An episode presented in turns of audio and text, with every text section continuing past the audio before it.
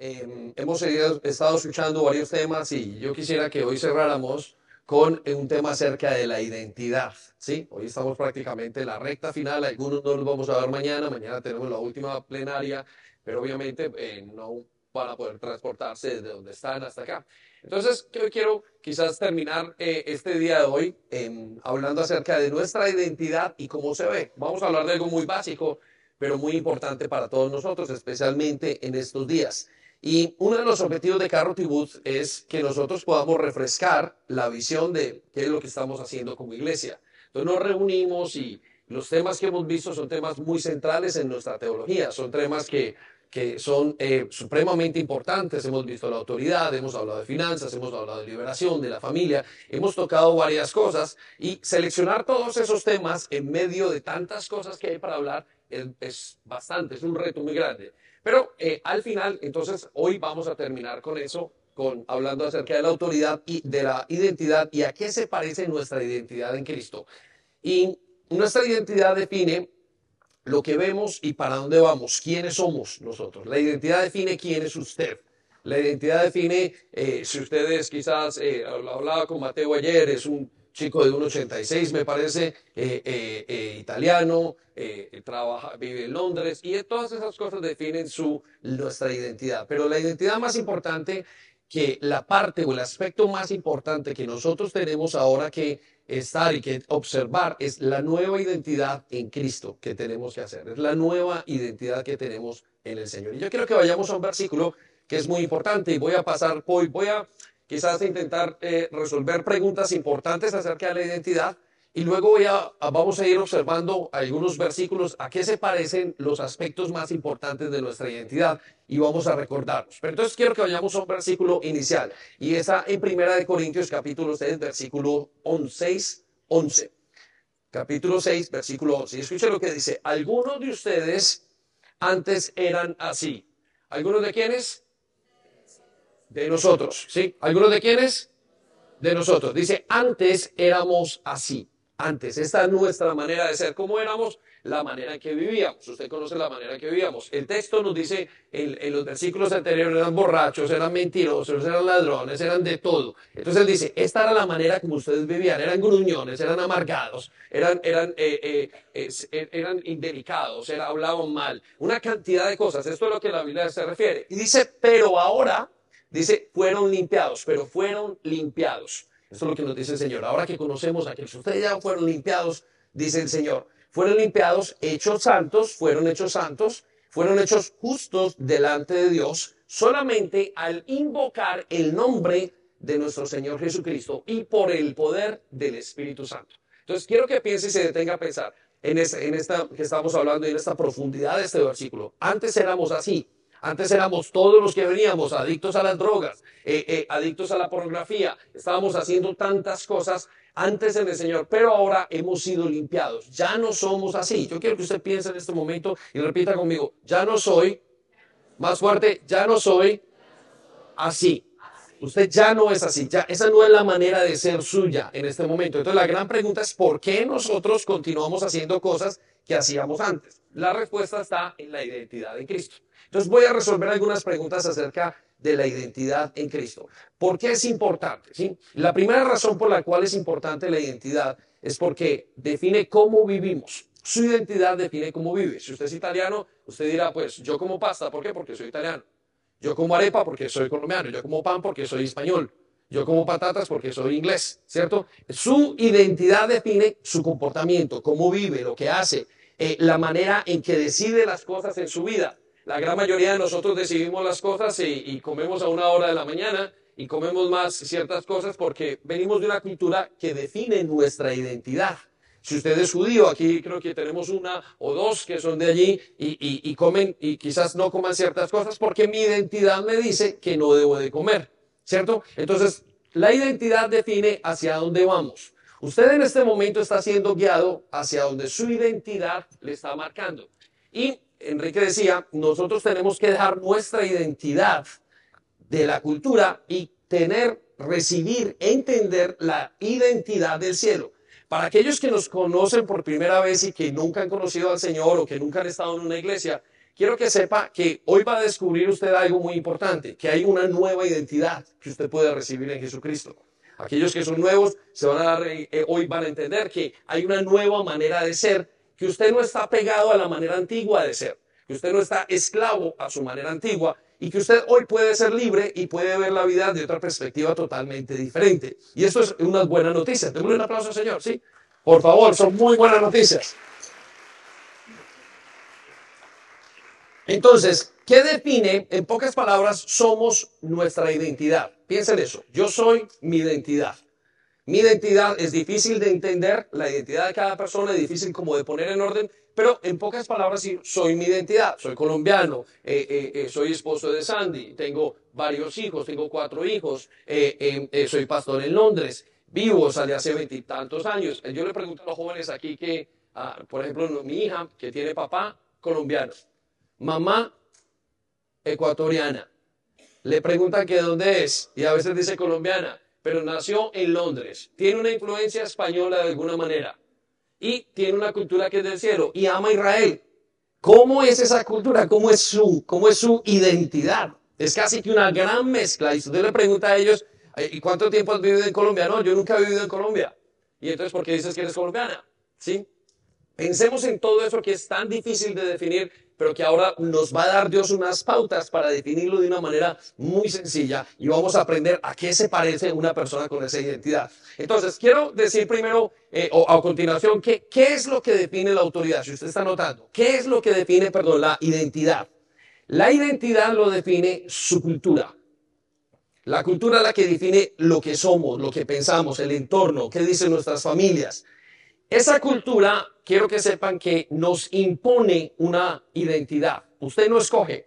Mire, cuando una persona dice, yo hoy voy a dejar de ser eh, homosexual, voy a dejar de ser, perdón, vengo de una casa normal y voy a ser, voy a ser del movimiento LGTB, LGTBI. Y la persona piensa que está escogiendo algo, pero esa persona lo único que está haciendo es cambiando de cultura.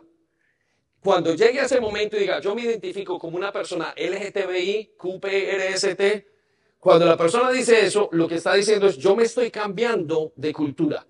Pero la cultura siempre nos va a imponer lo que nosotros hacemos. Quiero que piensen de eso. Usted se levantó esta mañana, escogió tenis, ropa, escogió porque quiere parecerse a las personas que están. Si usted ve a estas niñas que están por ahí caminando o a estos jovencitos de la misma edad, todos andan con una mochilita, está vacía por detrás, digo, pero ¿por qué la lleva? Porque su cultura les está diciendo que lleven una mochila. Y todos eh, a los papás les dice, por favor, cómprame una mochila para llevarla vacía. Y uno le hace así al muchacho y uno pensará que eso está lleno de mentiras, que lo que tiene es aire. Ellas tienen gorras, tienen ropa. Todo es intentando entrar en esa cultura a la que estamos queriendo entrar. Siempre estamos moviéndonos de cultura en cultura. Entonces lo que define su identidad y mi identidad es la cultura que estamos viviendo. Y nosotros lo que hacemos es tratar de adaptarnos a la cultura. Algunos tienen hoy bota campana, otros tienen bota como es cerrada, y lo que están haciendo es intentar estar a la moda. ¿Para qué? Para entrar y ser aceptados en la cultura que llevamos. Quiero que piensen en un momento. Usted está buscando, y yo pues, estamos buscando aceptación de nuestra cultura. Si usted está, ¿por qué los jóvenes entran en una banda, en un gangster o son gangs? Porque quieren ser como los malos de esa cultura. Y todo está influenciándonos continuamente para influenciar algo que se llama nuestra identidad. Y ese es un punto muy importante en nuestras vidas, porque de ahí vamos a definir para dónde vamos, qué somos, qué no vamos a hacer, cómo vamos a decidir. Entonces quiero que pensemos en eso. Le voy a dar un ejemplo bien importante eh, o bien sencillo que he escuchado en estos días. Dice que eh, hace 400 o 500 años o 600 en la época de los vikingos, había un hombre que era uno de sus guerreros y su identidad le decía, o la identidad cultural le decía, tengo que matar. Eran guerreros. Cuando Kike hablaba ahorita de David y de todos ellos, imagínense este pensamiento. La identidad le decía, tengo que matar, soy un guerrero. Y eso estaba bien. Pero por otra parte, alguno de esos hombres decía, me siento como un homosexual. Entonces, lo que decía esa persona y decidida, decidía esa persona era de acuerdo a su cultura. Para ese momento, el guerrero decía, ah, ah, está bien ser guerrero, matar, y está bien, está mal ser homosexual, yo no puedo admitir esto en este momento. Ahora quiero que piensen en esa misma persona caminando por las calles de Londres en un día eh, de orgullo gay. Y esa persona va a decir, uy, ya no puedo ser un guerrero, ya no puedo querer matar, ya no quiero tener esa agresividad que tengo, pero sí está aceptado ser homosexual. Ahora puedo ser homosexual, ¿sí? La cultura nos va cambiando y nos va definiendo qué queremos y a dónde queremos ir. Y quiero que sepa esto, esto nosotros lo recibimos inconsciente, inconscientemente, pero ellos están actuando de una manera que lo están haciendo muy ordenado y nos están cambiando la cultura a nosotros. Está cambiando la cultura de sus hijos, está cambiando la cultura de su matrimonio, está cambiando la cultura de lo que vemos. Y la iglesia comienza a aceptar muchas veces esas cosas de la cultura y la identidad se va dañando. El otro día escuchaba a Emma que decía, uno de esos cristianos de los buenos. Y yo, pero ¿cuáles eran los cristianos buenos? Ella estaba hablando de un cristiano conservador de hace 30 o 40 años de esa gente quizás estaba muy, que eh, eh, no, se dejaban eh, lidiar con alguna otra cosa en su mente y no se dejaban engañar. Pero ahorita tenemos cristianos que no saben ni quiénes son. Han olvidado o hemos olvidado nuestra identidad en Cristo. ¿sí? Ahora, ¿por qué hemos olvidado nuestra identidad en Cristo? Porque nosotros vamos olvidándonos de la palabra de Dios. Y por eso es muy importante que usted y yo, si queremos volver a retomar la visión correcta de nuestras vidas, tenemos que volver a comprender cómo es nuestra identidad. Para algunos de nosotros es desconocido, ¿sí? Eh, algunos de nos presentamos, ¿usted quién es? Mucho gusto, yo soy pastor, yo soy esto, pero nos olvidamos de decir yo soy hijo de Dios, yo soy esto, yo soy esto, esto es lo que dice la palabra de Dios para mí. Entonces vamos a hacer un intentar eh, responder cómo es la identidad en Cristo. Y voy a llevarlo, voy a llevarlo también a pensar en esto. Un tema muy grande en la cultura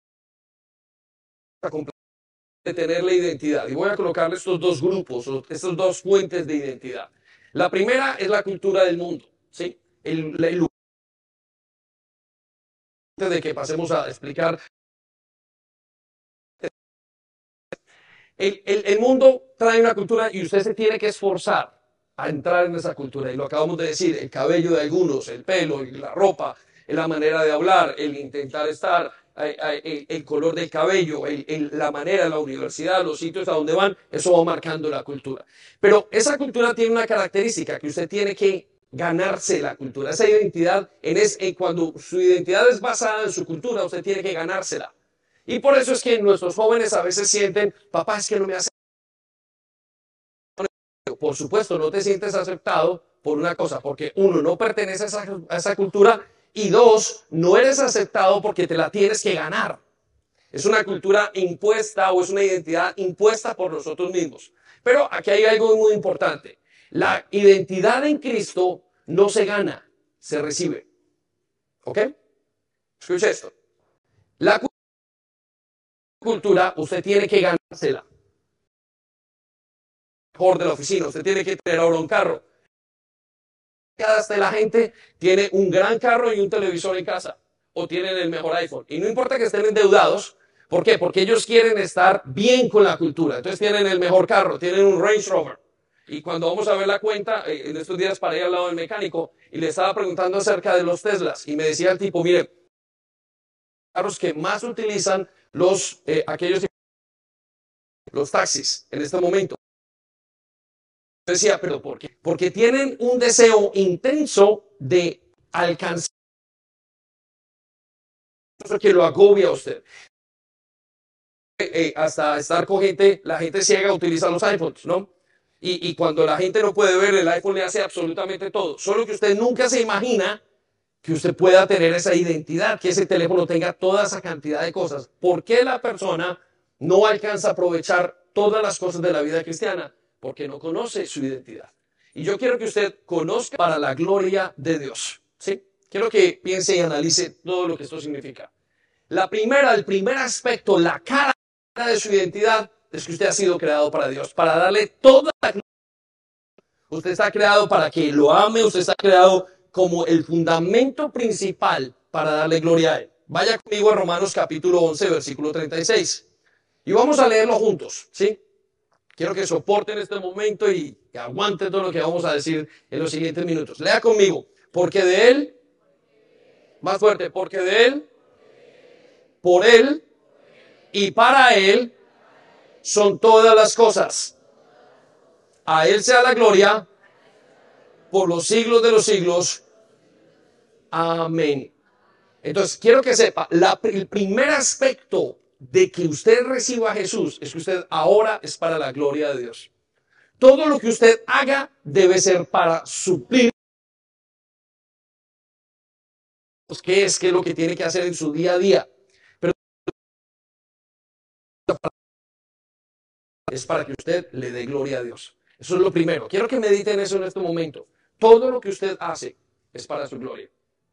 Si usted quiere seguir a Cristo, quiero que sepa que la primera faceta, el primer trabajo que tendrá que hacer es vivir para la gloria de Dios. Es vivir para amarlo. Ahora, Quizás usted piense que conocer a Jesús es para que usted sea mejor persona y está equivocado, es para la gloria de Dios. Aunque usted se vuelva mejor persona. Quizás usted piense que es para tener dinero, pero está equivocado porque Dios sí lo va a prosperar, pero ese es el significado principal, el objetivo principal de su nueva identidad.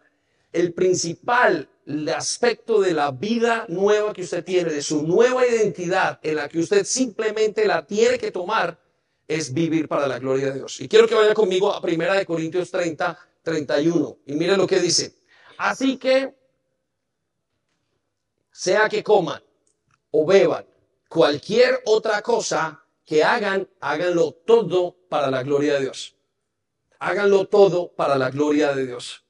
Entonces, pregúntese en este momento si está viviendo para la gloria de Dios.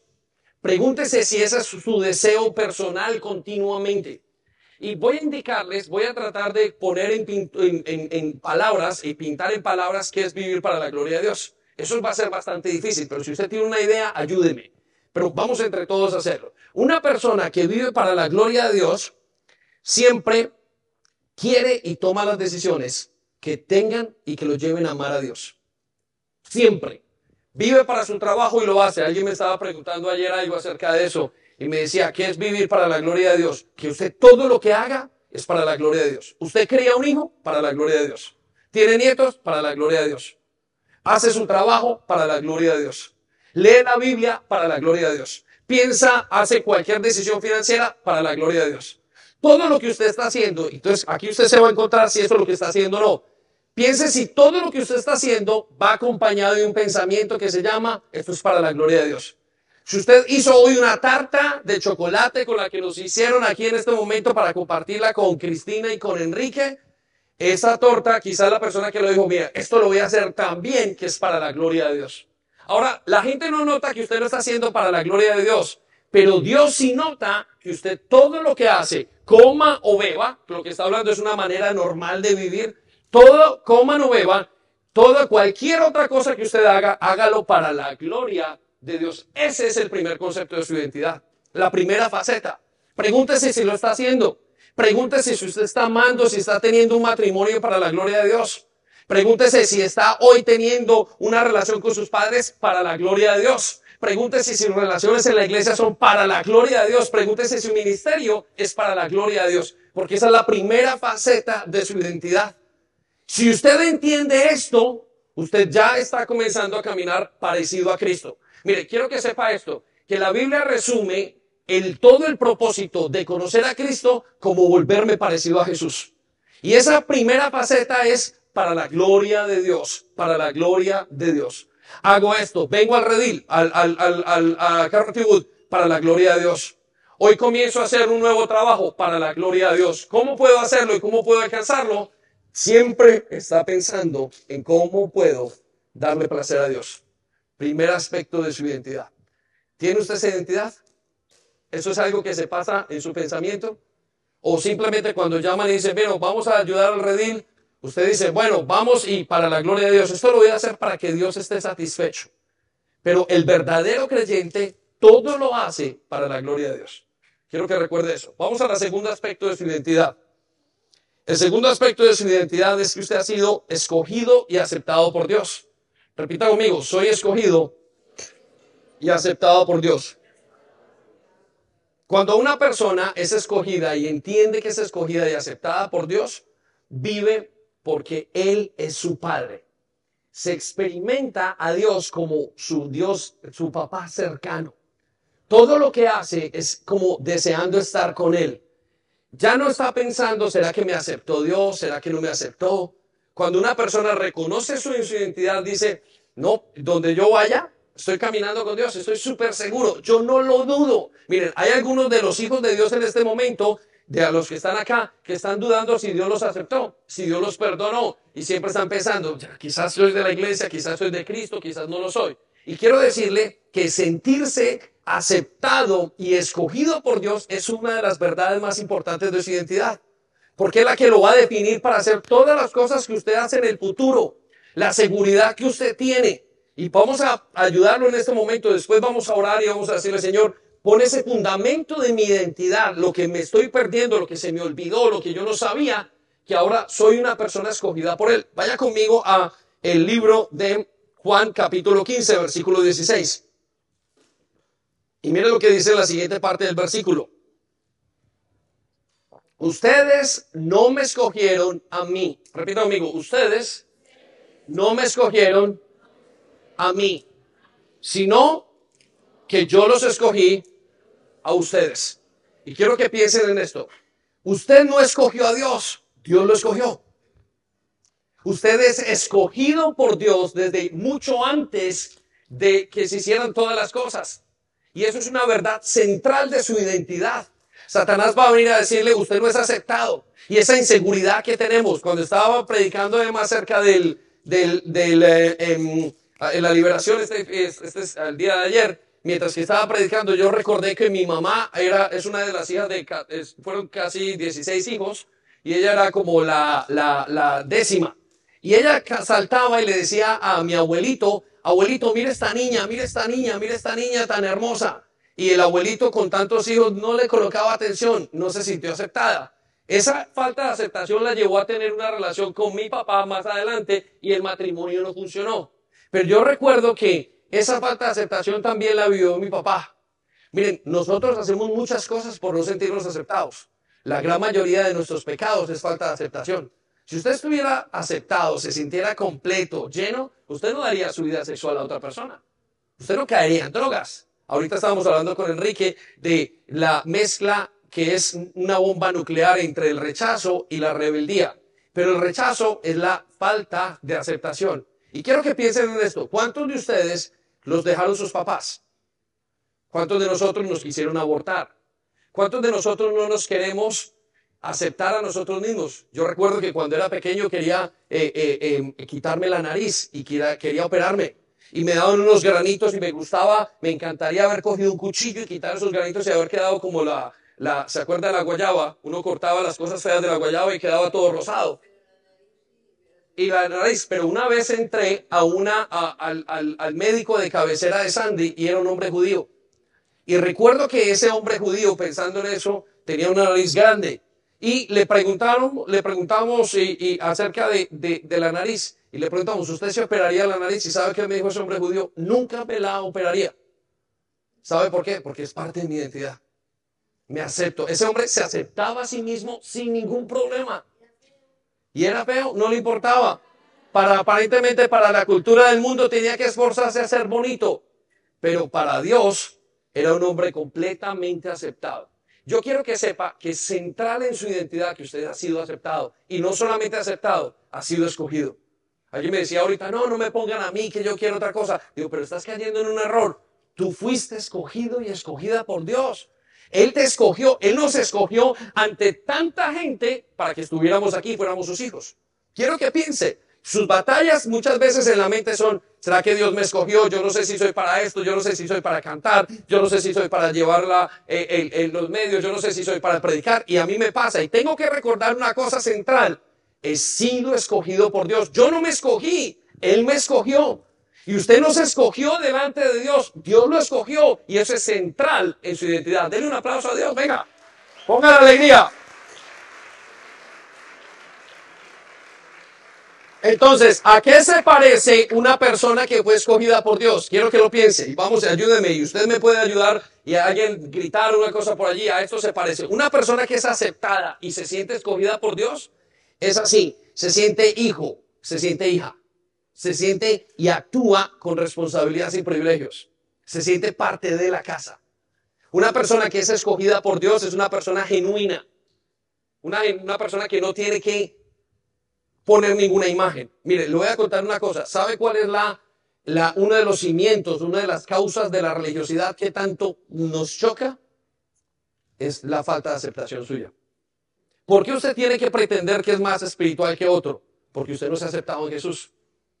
Por eso usted tiene que venir y pasar con la Biblia debajo del brazo, hacerse pensar que es una persona y dar una imagen como que es muy bueno, porque usted no se ha aceptado a sí mismo, no nos hemos aceptado. Y eso es lo que nos pasa y combate. Y la gente lo sabe. Pero eso se sana cuando usted comienza a pedirle al Señor y a hacer, Señor, quiero ser aceptado por ti. Señor, quiero entender que he sido aceptado. Y lo voy a llevar y lo voy a decir algo importante mientras que lo vamos haciendo. Y es que una persona acepta su identidad cuando adora a Dios. No es una cuestión positiva, es una cuestión de yo pongo mi deseo en Dios y comienzo a adorar a Dios. Voy a hablar de eso al final de la reunión, pero quiero que usted vaya pensando y comience a adorar. Señor, yo adoro, te adoro por esto. Bueno, mejor dicho, voy a, voy a darle un ejemplo.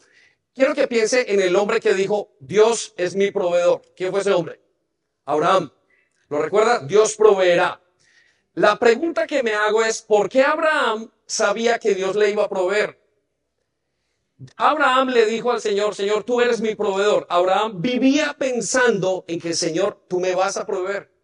Abraham era tan generoso que lo había aprendido de Dios. Somos lo que adoramos. Quiero que piense, usted es lo que adora. Si usted es amargado, usted está adorando el dolor, la amargura. Pero cuando usted comienza a adorar a Dios en una de las partes de su identidad, usted comienza a vivir esa identidad de una manera diferente. Hay una cosa que me gusta de Dios y es su generosidad. Ya lo hemos ido hablando en algunas reuniones. Pero la generosidad es uno de los aspectos más llamativos en este momento para mí de la imagen que Dios es. Y cada vez que pienso digo, Señor, ¿cómo tú eres generoso? Señor, te alabo porque eres generoso y comienzo a adorarle y a pensar en que Dios es generoso. Y mi identidad, yo he experimentado en algunas cosas que se me ha vuelto más generoso. Soy más consciente de mi identidad. Si usted quiere tener una identidad libre en este momento, comience a adorar al Señor a través de su identidad. Comience a meditar y a pensar y a amar a Dios acerca de la identidad que usted ha recibido. Pero tiene que descubrirla.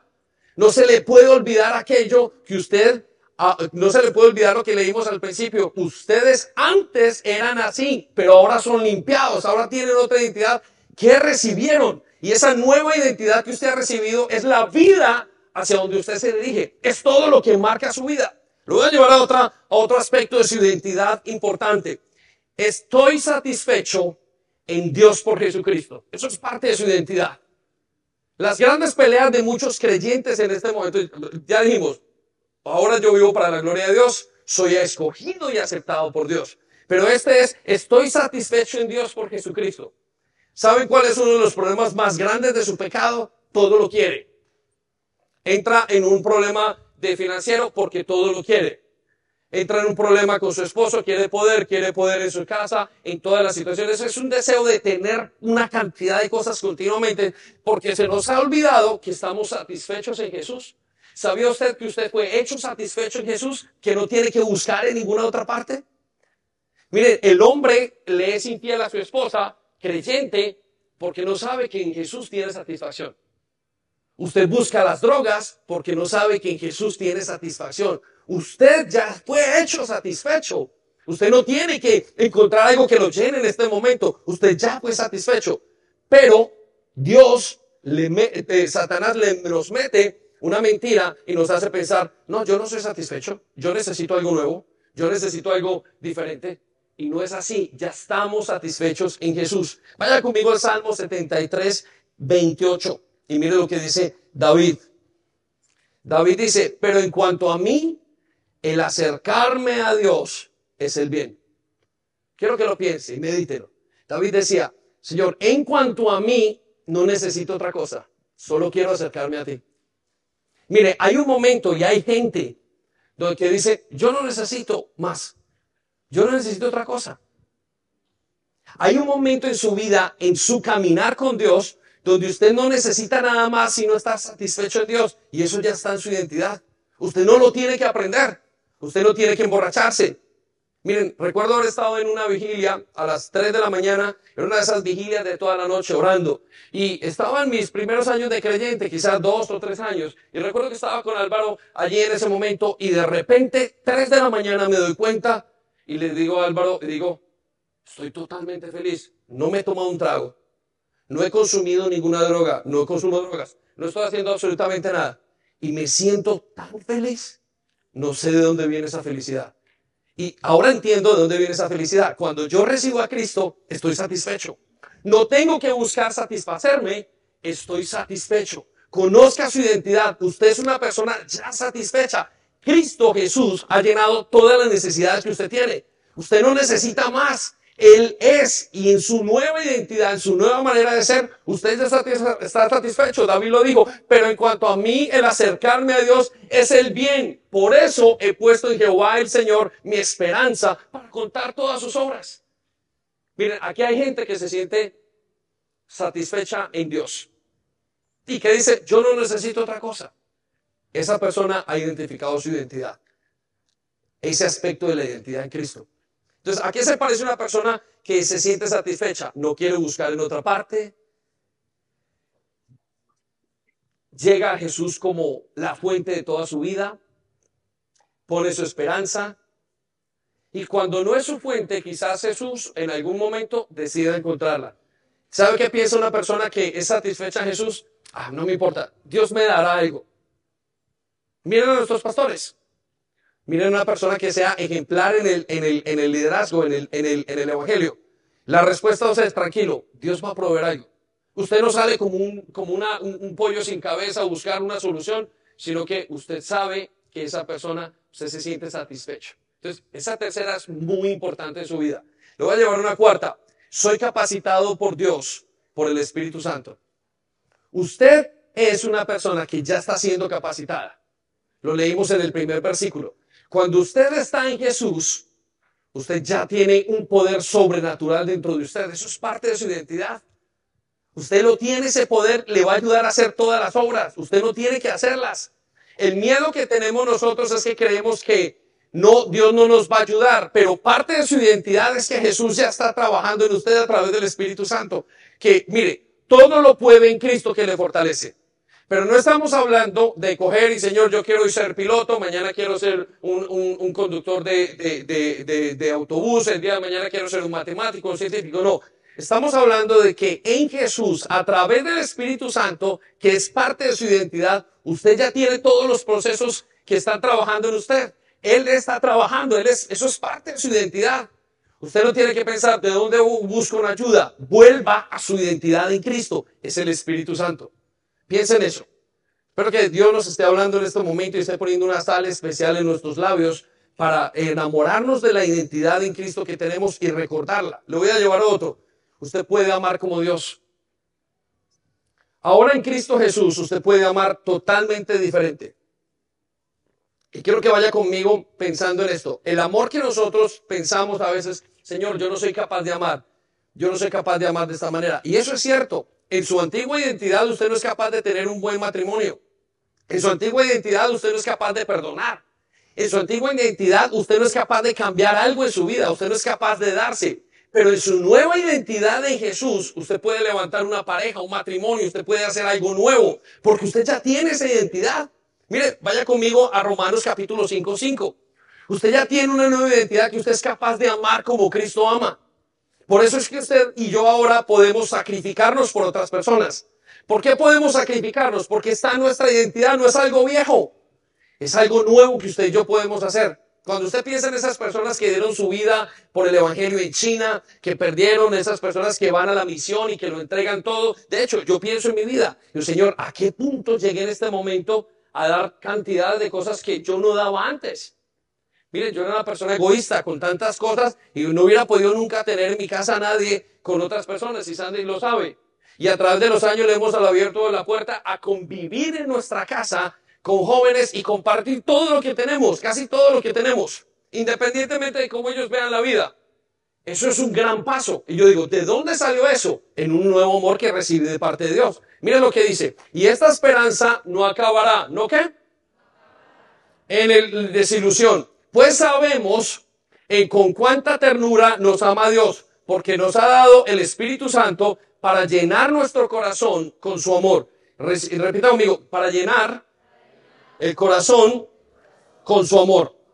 En otra versión, que creo que la Reina Valera dice, porque el amor de Dios ha sido derramado. Repita conmigo, derramado. Mire, piensen esto, en su nueva identidad, el amor de Dios, todo fue derramado. Usted le dice al Señor, Señor, dame más amor, y Él dice, no le puedo dar más amor. ¿Sabe por qué? Porque ya le fue derramado todo. Usted ya tiene a Cristo. Pastor, ¿por qué no puedo amar más a mi esposo? Porque usted no quiere poner en práctica su nueva identidad. Usted no quiere ser consciente de su nueva identidad. ¿Por qué no me puedo dar más? ¿Por qué no puedo quitar este egoísmo? Porque usted no quiere y no está dispuesto a trabajar en su nueva identidad. Trabájelo porque usted ya puede amar en Jesús. Eso es lo que está diciendo. El amor de Jesús ha sido derramado en sus corazones. Él no dice, voy a derramarles más amor más adelante. Él está diciendo, ya les he derramado, no hay más. Pídale al Señor amor. No le va a dar más. ¿Por qué? Porque ya se le dio todo en Jesús. Jesús está viviendo en usted. Y eso es parte de su identidad. Denle un aplauso al Señor, por favor. Alto, alto.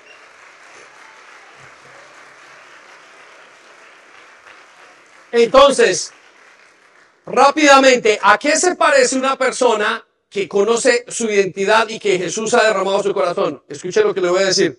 Es una persona sacrificial. De verdad, es eso. Yo me sacrifico por los demás. Si usted en este momento está viviendo su vida con Cristo y quiere saber si eso es parte de la identidad que usted maneja, mire si es una persona sacrificial. Si no es una persona sacrificial, usted no entiende todavía su identidad en Cristo en cuanto al amor. Usted todavía sigue siendo egoísta.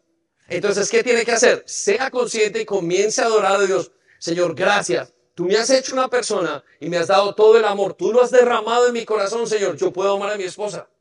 Mire, hace muchos años le voy a contar algo Sandy no está aquí, qué bueno. Pero yo llegaba a la casa y le decía a Sandy, eh, te amo. Yo decía, tenía varias eh, dificultades en dar amor. Y dije, en algún momento lo que voy a comenzar a hacer, y cada vez que me pregunte por qué lo hago, es porque te amo. Y comenzó a preguntarme, ¿y eso? Porque te amo. Quiero que lo piense uy, usted ha recibido una nueva identidad totalmente. Usted es otra persona totalmente diferente. Entonces sí tiene razón el apóstol Pablo cuando dice, usted es una nueva criatura, usted es una nueva manera de ser. ¿Por qué no lo soy? Porque usted no es consciente y no lo está poniendo el engranaje y no lo está poniendo en práctica. Entonces, una persona que ama, sacrificial, que no piensa en el primero, que puede no gustarle, pero va a hacer lo que le toca hacer, porque sabe que esa es su identidad en Cristo. Inmediatamente identifiqué que él está viviendo su identidad en Cristo, en su llamado. Las personas que viven en el llamado de Dios saben que tienen que hacer algo. Siempre están como respondiendo a una invitación. Yo, no sé, tengo que hacer algo por Dios. Y entonces le pregunté, ¿y qué es? No sé, hay tanta gente para enseñar, hay tanta gente para alcanzar. Y nos pusimos a hablar un rato acerca de eso. ¿Por qué? Porque usted fue llamado. Eso es parte de su identidad. Mire, ¿a qué se parece entonces? Vamos, vamos un momento en a segunda Tesalonicenses, Tesalonicenses 2, 14, en esta paráfrasis de la traducción del lenguaje actual. Dice, Dios los llamó. ¿Qué hizo Dios? ¿A quién llamó Dios? ¿A quién llamó? A nosotros. Vamos a decirlo en primera persona. Dios nos llamó. Eso es lo que él dice. Nos llamó por medio de la buena noticia que les anunciamos para que participemos del poder y de la gloria de nuestro Señor Jesucristo. Usted tiene una invitación de Dios para vivir para Dios. Entonces, cuando una persona se acerca en el día a día y dice, mire, pastor, no sé, yo es que tengo que hacer algo para Dios. ¿Cómo hago? Está como continuamente inquietándose. Esa persona está conociendo su identidad y está viviendo en su nueva identidad. Cuando la persona está en Cristo dice, hombre, no sé, no sé, me, no se me ocurre nada, yo voy a vivir, tengo que hacer dinero, tengo que hacer esto. Esa persona no está viviendo en su llamado. Esa persona está viviendo, no sabe que ha sido llamada y que tiene una invitación muy importante de parte de Dios. Entonces, si usted hoy está experimentando que tiene algo que hacer para Dios, usted está llamado, usted está experimentando eso. Usted está deseando hacer algo. Mire, yo me levanto por la mañana y tengo 1500 ideas me encantaría hacerlas todas, y tengo una aquí, tengo una acá, porque siento que Dios me ha llamado y siento que tengo un poco tiempo para hacer todo lo que tengo que hacer en la tierra.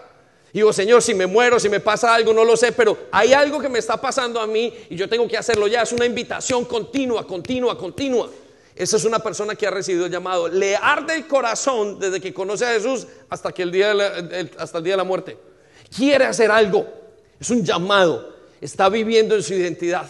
Piensen eso si eso es algo que está pasando en su vida o es algo que Satanás le quitó. Porque sabe una cosa, hay gente que ha experimentado ese llamado y de repente se apagaron. ¿Y qué pasó? No, pues no tienen propósito, no saben para dónde van. Les ha robado Satanás algo de su identidad que es muy importante. Y eso va a definir, ¿qué, define el llamado? Para dónde va, cómo va a cargarla, eh, eh, eh, es una carga única, es una carga especial, cómo va a invertir su tiempo, el dinero, sus dones, su esfuerzo. Cuando usted tiene un llamado, deja su país. Cuando usted tiene un llamado, deja dinero, no le importa. Cuando usted tiene un llamado, como algunos que vinieron desde Cambridge hasta acá, dos horas recorriendo un día al otro, dice, porque tengo un llamado, hay una invitación en ese lugar que Dios me va a dar algo para yo seguir mi identidad. Lo que está latiendo allí en su corazón es su identidad en Cristo. Dele un aplauso a Dios. ¿Cómo no vamos a alabar? ¡Alabre! Es maravilloso. Esta nueva identidad es maravillosa. Otra de ellas es soy perdonado por Dios. Eso es parte de su identidad. Mire, cuando usted siente en su mente, Señor, no puedo, es que estoy mal, hay ciertas cosas en mi mente que no me dejan, mi pasado, los errores que hemos cometido, son dos cosas. Una, que no nos hemos arrepentido. Pero la siguiente, después de que usted no se arrepiente, de que, después de que se ha arrepentido, y usted comienza a vivir o usted continúa viviendo con esa culpabilidad, es que usted ha perdido de vista que usted es una persona perdonada por Dios. Y usted es una persona perdonada por Dios. Eso fue lo que él dijo. Vaya conmigo a, Colosenses capítulo 1, versículo 13. Usted necesita perdón porque es pecador, pero también necesita saber que Dios lo perdonó. Si usted hoy, después de haber confesado su culpa, su pecado, a través de todos estos años, después de haberse limpiado y ya lo dejó y usted ya no es así, entienda que usted es perdonado. Y viva ese perdón, tiene que vivirlo y es parte de su identidad. Y en este Satanás nos daña muchísimo la cabeza. Vaya conmigo a Colosenses capítulo 1, versículo 13. Dice, pues Él nos rescató del reino de la oscuridad y nos trasladó al reino de su Hijo amado, quien compró nuestra libertad y perdonó nuestros pecados. Dios lo primero que hizo, decirle al pueblo, ustedes son perdonados. ¿Por qué nos dice que somos perdonados? Porque la culpa nos va a acribillar. Su pasado le va a acribillar. Ahora, arrepiéntase, límpiese, eh, Emma decía que todo fundamento que colocaron que estuviera mal en nuestras vidas iba a seguir el mismo fundamento, pero solo lo único que tiene que hacer es arrepentirse y comenzar a vivir como una persona perdonada. Ahora, ¿cómo es una persona perdonada? ¿Cómo es una persona que experimenta esto en su identidad? Mire y escuche, no quiere seguir pecando. ¿Quiere saber si usted está viviendo esta parte de su identidad? Usted no quiere seguir pecando. Usted dice, no, no, no, yo no necesito y no quiero nada, yo soy perdonado. Es como que usted está limpio y dice, no quiero que me vuelvan a ensuciar. Si usted está viviendo, ¿cómo saber si usted está viviendo en la identidad de ser perdonado? Usted dice, no, yo soy una persona libre, no me meto ahí. Yo otra vez ensuciarme. No, no, no, no, no, no, no. Estoy consciente de que Dios me perdonó. Quiero que piensen eso. ¿Desea usted pecar? Si usted desea pecar, está perdiendo de vista su identidad. Pero si usted en este momento está dándole vuelta a eso, yo no quiero pecar, yo lucho por no pecar, usted está entendiendo que ser un hombre perdonado, no por obligación, sino porque entiende que no tiene que seguir pecando. Piensen eso, eso es muy grande para nuestra identidad. Yo ya no tengo que seguir pecando. Miren, eh, eh, en, las adicciones, y yo recuerdo que yo eh, fumaba cigarrillo cuando era pequeño, o cuando tenía 12 o 13 años, quizás en la edad de mi hija en este momento, ¿sí? Recuerdo que conocí al Señor y a los 15 años tuve un encuentro con Dios. Y yo no pude quitarme ese deseo. Y algo pasó en mi vida en esos 15 años y eh, eh, tuve un encuentro y me dejé de Dios y Dios me volvió a recuperar eh, seis años más adelante, como los 21 años aquí en Londres. Yo nací en la iglesia. Y yo sentí de parte de Dios, esa es mi analogía, como si me hubieran desconectado de la adicción. Cuando yo entendí que Cristo estaba en mi vida, yo había entendido que Cristo me había desconectado de su adicción. Quiero que piensen ese. Cuando usted es perdonado, se ríen del niño, no se ríen de él. El niño o un adulto. Escuchen, algunos no saben, no se preocupe, estamos hablando de la identidad. Vuelva conmigo acá. Entonces, hay algunas personas que piensan, mire, yo sigo, continúo siendo un adicto a las drogas, continúo siendo un adicto a la pornografía. ¿Sabe qué le falta a usted? Saber que es perdonado. Le falta experimentar en su identidad nueva que usted ha recibido perdón, que usted ha sido limpiado. Entonces, ¿qué tiene que hacer? Vuelva a ese aspecto de su identidad. Señor, ayúdeme a entender por qué soy perdonado, para qué soy perdonado. Vuelva a su teología para que pueda construir su identidad y usted no tenga que ser como lo que usted era antes. Eh, hay gente que me dice, pastor, me estoy, eh, me estoy haciendo las cosas que hacía antes. Ya no las tiene que hacer. La Biblia nos dice que usted es una nueva criatura, que tiene una nueva identidad, pero tiene que ser consciente de su identidad. Le voy a llevar a otro muy importante. Estoy unido a Cristo. Repita conmigo, estoy unido a Cristo. Y en Romanos 6, 5 dice, dado que fuimos unidos a Él en su muerte, también seremos resucitados con Él. Miren, cuando usted sabe que está unido a Cristo, usted no piensa que Dios va por un lado y usted por el otro, sino que usted sabe que tiene una unión y que todo lo que usted hace es en favor de la unidad con Él. Yo estoy tan unido a Cristo que Cristo es el que me ha enviado, Cristo es el que me ha puesto a hacer esto, Cristo es la persona. Yo estoy tan unido, no, no, no siento como que me hayan dejado, pero hay algunos creyentes que piensan que Dios los dejó.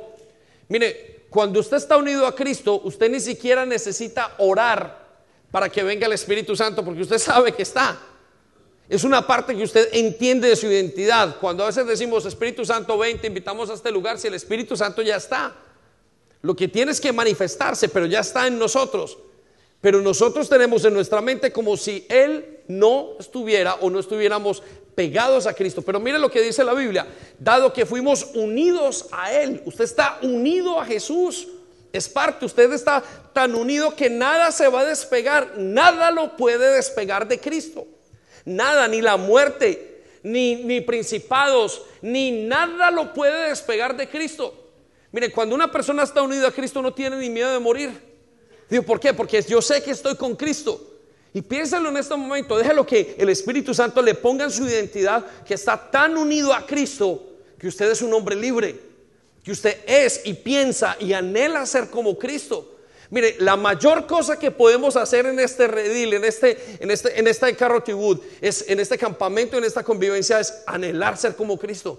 Anhele ser como Él. Usted puede ser como Él porque usted está unido. Se parece, nada lo separará. Deje que la experiencia de Jesús transforme todo lo que hace en su vida, porque es su nueva identidad. Usted es una nueva persona.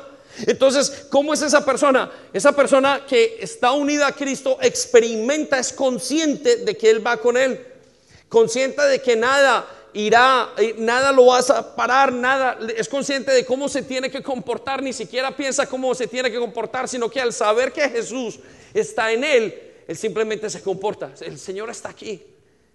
Yo sirvo a mi Señor. Amén. Le voy a dar otra bien importante. Usted es una obra que Jesús va a terminar, que Dios va a terminar. Eso es parte de su identidad. ¿Sabe qué nos pasa en el día a día? No sé a qué hora Dios va a llamar a mis hijos, no sé a qué hora Dios me va a salvar de las finanzas, no sé, y uno comienza a desesperarse, entonces Señor, te tengo que dejar. Pero usted tiene que entender que parte de su identidad es que Dios va a terminar la obra que comenzó. Algunos de nosotros estamos luchando por años con una situación, otros luchan por meses, otros luchan por ciertas etapas de su vida y me dicen, ay, no, sé qué va a pasar conmigo, no sé, todavía sigo gritando, todavía sigo de mal genio, todavía sigo luchando con la amargura. ¿Cuándo va a cambiar eso? Piense en que usted es una obra que va a terminar, porque eso es lo que dice Dios. Mire lo que dice en el versículo de Filipenses capítulo 1, versículo 6. Y estoy seguro de que Dios, quien comenzó la buena obra en usted, la continuará hasta que el día que quede completamente terminada en Cristo Jesús. Mire, usted es una obra que va a ser terminada. Y quiero, ¿por qué es importante que usted entienda esto? Porque hay cosas que no se han terminado en su vida. Hay adicciones que usted no ha alcanzado a, quitar totalmente. Hay cosas que a usted le dan miedo fallar. El otro día me decía un joven, no sé si me caso, ¿qué hago? No sé si me meto con una chica, ¿cómo puedo hacerlo? Creo que voy a fallar. No se preocupe, tenga fe porque usted es una obra que va a ser terminada. Dios va a terminar la obra a través de sus hijos, a través de su vida. La va a terminar muchas veces con dolor o muchas veces las va a terminar fácilmente, pero usted es una obra terminada y eso nos tiene que dar descanso porque esa es parte de mi identidad. Su identidad es que usted va a ser terminado. Dios no lo va a dejar incompleto. Usted podrá eh, luchar con el Señor, podrán hacer varias cosas y Dios tendrá que neutralizarlo, pero Dios va a terminar la obra que comenzó en usted. Y a veces a nosotros nos da mucho miedo. Quiero que piensen en los padres con los hijos. Nos da tanto pavor y tanto miedo que se nos pierdan los hijos. Pero Dios dice que Él va a terminar las obras que comenzó. Amén. Dale otro aplauso, Señor. Venga.